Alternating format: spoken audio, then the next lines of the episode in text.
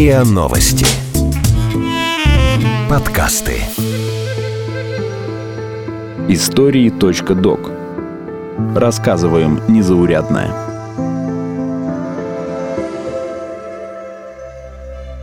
Крымский блэкаут. Как работали журналисты без света.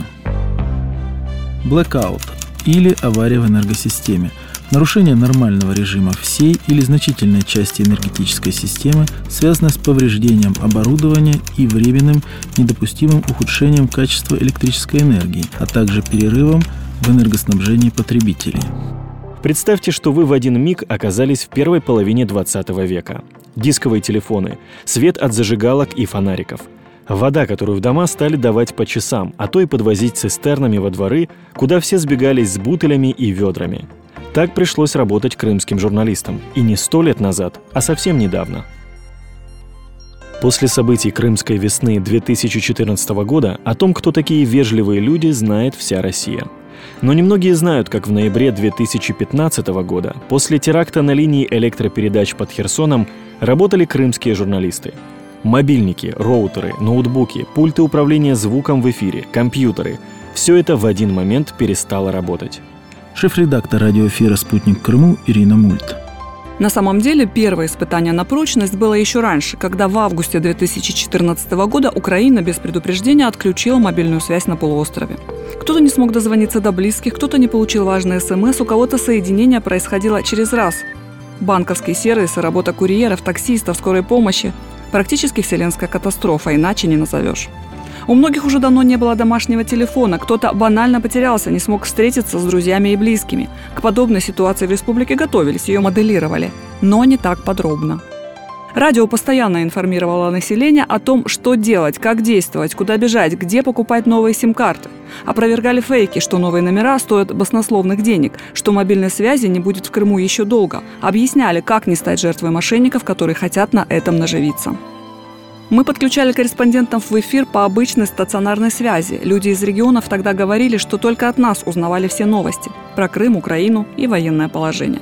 Стационарный телефон редакции в буквальном смысле слова разрывался от звонков слушателей.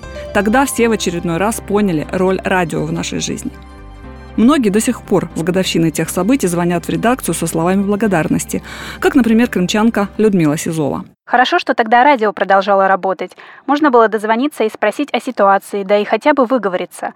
Если еще родственников и знакомых успели обзвонить или при помощи интернета обменялись новыми номерами, то телефоны сантехников, электриков, строителей и прочих мастеров пропали. Пришлось многих искать заново. Потом все как-то устаканилось. Устаканилось, как потом мы узнали, ненадолго. В ноябре 2015 года Крым был полностью обесточен. В Херсонской области Украины у границы с Крымом были подорваны опоры линии электропередач. Наступил глобальный блэкаут. Везде погас свет, вышла из строя бытовая техника, перестали работать насосы для воды и канализации – Пропал интернет, тепло, стационарная телефонная связь, на улицах отключились светофоры. Очень быстро начались чудовищные перебои со связью. Из-за неработающих вышек мобильной связи люди даже не могли позвонить друг другу, чтобы понять, что случилось. Многие вспоминают это, как будто началась война, а они ничего не знают.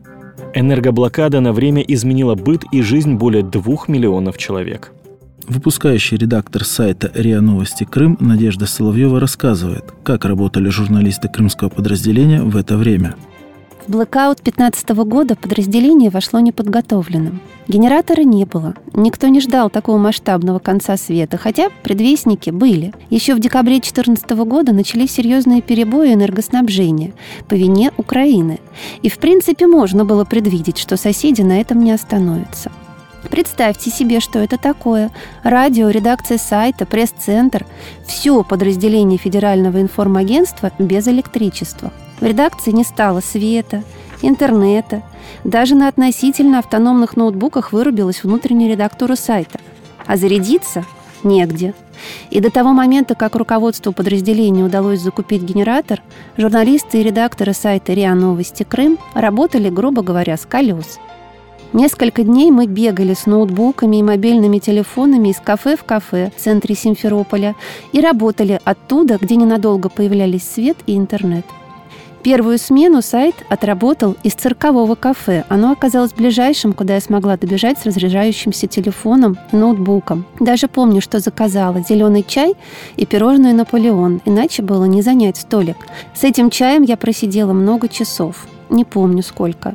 Ко мне приходили корреспонденты, отдиктовывались материалы, сразу шли на сайт. Если по крупным городам проблему старались решать оперативно, то поселкам повезло меньше. Я тогда жила в поселке Николаевка на самом берегу моря. Там у людей в первые дни не было ни телефонов, ни интернета, ни телевизоров. И когда заработал генератор, и мы вернулись в редакцию, каждый вечер после работы я распечатывала ключевые новости с сайта и вывешивала эти боевые листки на стенде у поселкового совета. Надо было видеть, какие там собирались толпы. Многие благодарили. Работа сайта не прекращалась за время блэкаута ни на день. Работали с раннего утра до позднего вечера. Потом разъезжались по темному городу домой, где не было света и воды, чтобы рано утром снова выйти и сообщать читателям новости полуострова и страны. Мы стали той информационной нитью, которая связала Крым с большой страной и всем миром. Шеф-редактор радиоэфира «Спутник Крыму» Ирина Мульт рассказывает – во время блэкаута «Радио Россия сегодня» являлась единственной радиоточкой на полуострове, которая ни на секунду не прекращала вещание. У нас была уникальная для полуострова система автоматического перехода на альтернативный источник-генератор. В течение двух недель до относительной стабилизации ситуации выходили в эфир практически ежечасно. Мы давали обновления по графикам веерных отключений света, рассказывали о графиках работы троллейбусов, социально значимых объектов. Отдельные эфиры и рубрики посвящали городкам жизнеобеспечения МЧС. Особое внимание в эфирах уделяли отдаленным районам полуострова, которые в первые дни энергоблокады были полностью обесточены. Судя по отзывам радиослушателей «Радио Россия сегодня», помогло тому, что энергетики Крыма учли жалобы на случай несправедливых графиков веерных отключений и электричество по микрорайонам начало распределяться поровну. Что касается лично меня, то мне повезло. Я блэкаут не прочувствовала. Первый месяц свет не отключали, так как мой дом на одной линии с республиканской больницей. А когда отключили, больницу все же перевели на генератор, уже были графики веерных отключений и стало легче. Как справлялись с техническими трудностями на радио? Какой ценой удавалось не прерывать эфир? Об этом лучше меня расскажет наш звукорежиссер Семен Чудак. Очень удачно вышло так, что на студии, из которой мы тогда вещали, был предусмотрен дизель-генератор. И наши технические работники его быстренько обслужили, подшаманили, привели в чувство.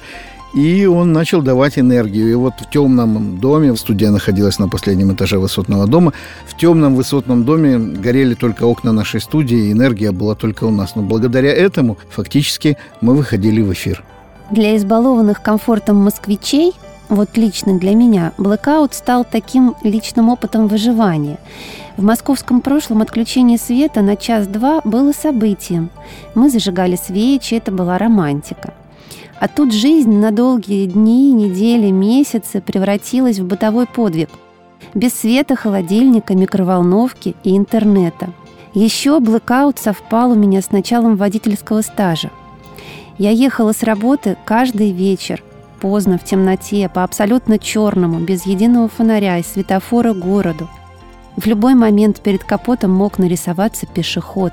Потом на побережье, по темной трассе, без разметки. Это был бесценный водительский опыт. Ситуация улучшилась в декабре. Запустили первые две линии из Краснодарского края. Энергомост прокладывали рекордно быстро. Нужно было спасать остров Крым. Сейчас, спустя пять с половиной лет, крымчане вспоминают те события с улыбкой. Была теплая зима, нам сказочно повезло.